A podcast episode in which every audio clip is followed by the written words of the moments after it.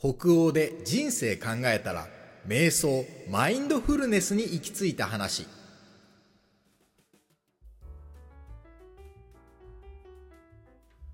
これもリアルなフィンランド通称これフィン。ラジオトークアップルポッドキャストスポティファイでお聞きの皆さんもうフィンランドで芸人をしております現高木です。ここ1週間くらいですねいわゆる瞑想とかマインドフルネスって言われるようなことをやってるんですよね。これがいいんですよ。これが、これがいいんですよ。なので今回はね、瞑想とかマインドフルネスについてお話していきます。で、多分皆さんも興味関心あると思うんですよ。なぜなら、皆さんは北欧フィンランドに興味があるわけじゃないですか。少なくともね。で、いわゆる日本で今言われてる北欧フィンランドのイメージっていうと、世界一幸福な国とかね、ワークライフバランスがしっかりしてるとかね、教育福祉が手厚いとかって、そういうイメージじゃないですか。で、それに興味ある皆さんっていうのは、同時に多分ね、幸せとは何ぞや、みたいなことにもね、関心あるんじゃないかなと思うんですよね。なので、今回はそんな皆さんに、瞑想、マインドフルネスがいいよという話をお伝えしたいんですよ。でね、最初に言っておきたいのがね、一番大事なことなんですけどね、今回のこのポッドキャストね、怪しい話じゃないです。怪しい、やべえ話じゃないです。これはね、一番最初に重要なんで言っとかなきゃいけないなと思いましたね。まあちょっと冗談はさておきですよ。瞑想マインドフルネスのお話をしていくんですけど、そもそも、そもそもですね、まあ、座禅とか瞑想とかマインドフルネスって何なのって話じゃないですか。それってどういうことなのって話なんで、ちょっとそれをご説明しますね。ちょっと私もさっき調べましたけど、改めて。瞑想とかね、マインドフルネスっていうものは何なのかっていうと、要は、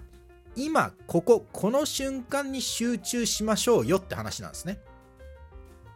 というのも、人は生きていると、意外と今を生きてるにもかかわらず、過去の失敗とか、未来の不安とか、そういう過去とか未来のことを考えて、いわゆる心ここにあらずの状態が日々の多くを占めてしまいがちっていうところがあるんですよね。つまり、自分で勝手に不安とかストレスを増幅させてしまっているっていうことなんですね。で、マインドフルネスっていうのは、座禅瞑想っていうのは、こういった状態から抜け出して、心を今に集中させましょう。今生きてる目の前のことに集中させましょうってことを、まあ、マインドフルネスとかでやるわけですよ。っていうのが根本ね。今に集中しましょう。マインドフルネスとか瞑想とかね。で、じゃあ、じゃあ座禅とか瞑想っは何が違うのみたいなことで言うと、まあ、座禅とかは要は仏教の中のそういう儀式というか行動なんで、いわゆる仏教の中の例えばこう作法であったりとかね、そのなんか決まり事とかがあるじゃないですか。いわゆるその宗教ベース、仏教ベースの事柄だから。ただ、そのマインドフルネスってのはそういう座禅とか瞑想みたいなところから科学的な部分だけを抽出してやってるみたいな。いろんな決まりとかそういうのはあんまりないっていうことですね。まあ、要は全部一緒ですよ、一緒。座禅も瞑想もマインドフルネスもやりたいことは一緒で、それが仏教の中の事柄なのか、全部その科学的な部分だけ抽出したものなのか、ま、そういう違いですね。目的は一緒なんですよね。で、自分は、このマインドフルネス、まあ瞑想、まあ何でもいいですけど、これをアプリの力を使ってやってるんですよ。自分一人でやってるんじゃなくて、アプリの力を借りてやってるってことなんですね。でこれ、メディトピアってアプリがあるんですけど、まあ、その中に、アプリの中になんかリラックスできる音楽が入ってたりとかね、あとその、マインドフルネスのこう、なんていうんですかね、こう、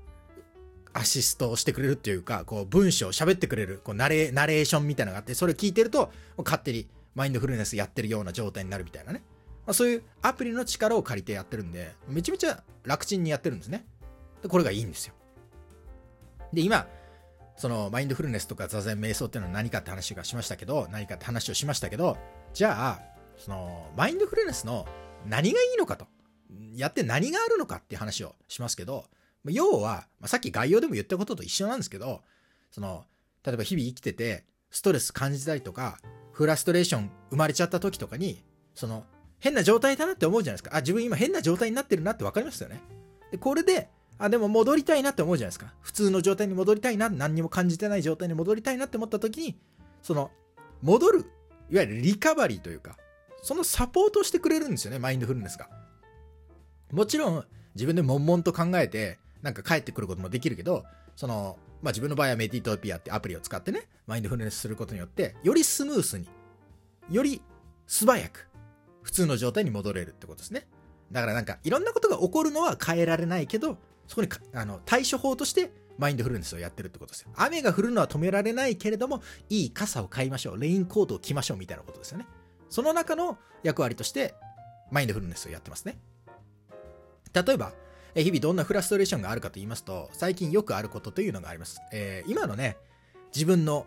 夢というのがね、自分自身のね、私、玄高木の夢というのが、日本のお笑いをフィンランドに伝えることなんですよね。日々この目標、この野望を叶えるために行動してるんですよ。大きな目標でね、やりたいことは間違いないんですけど、大きな目標ですから、これやっぱり壁にぶち当たることってのもね、日々あるわけですよ。例えば、フィンランド人に日本のお笑いを伝えるわけですから、そこにはフィンランド語が重要なキーパーツというかね、要素になってきますよね。で、フィンランド語もね、やっぱりね、まだ自分が勉強して5年ぐらいのもんですから、いろんなこう大変なこともあるんですよ。例えば、フィンランド人のね、あの中に入ってね、会話してみたらね、やっぱりどうしても自分が未熟未熟だなって感じることもあるんですよね。まあ、その、5年勉強してるんで、別にその、なんだろうな、街中でトラブルがあってどうにかするとか、そのホテルチェックインするとか、お店で何か頼むとか、そういうのは別に大丈夫ですけど、やっぱり自分の目標ってのは、日本の笑いを伝えるとか、なんだったらプレイヤーとしてフィンランド人をフィンランド語で笑わせる、こうトークで、こういうエピソードトークとか喋りで、なんかフリートークで笑わせるとか、そういうのをやりたいと思うと、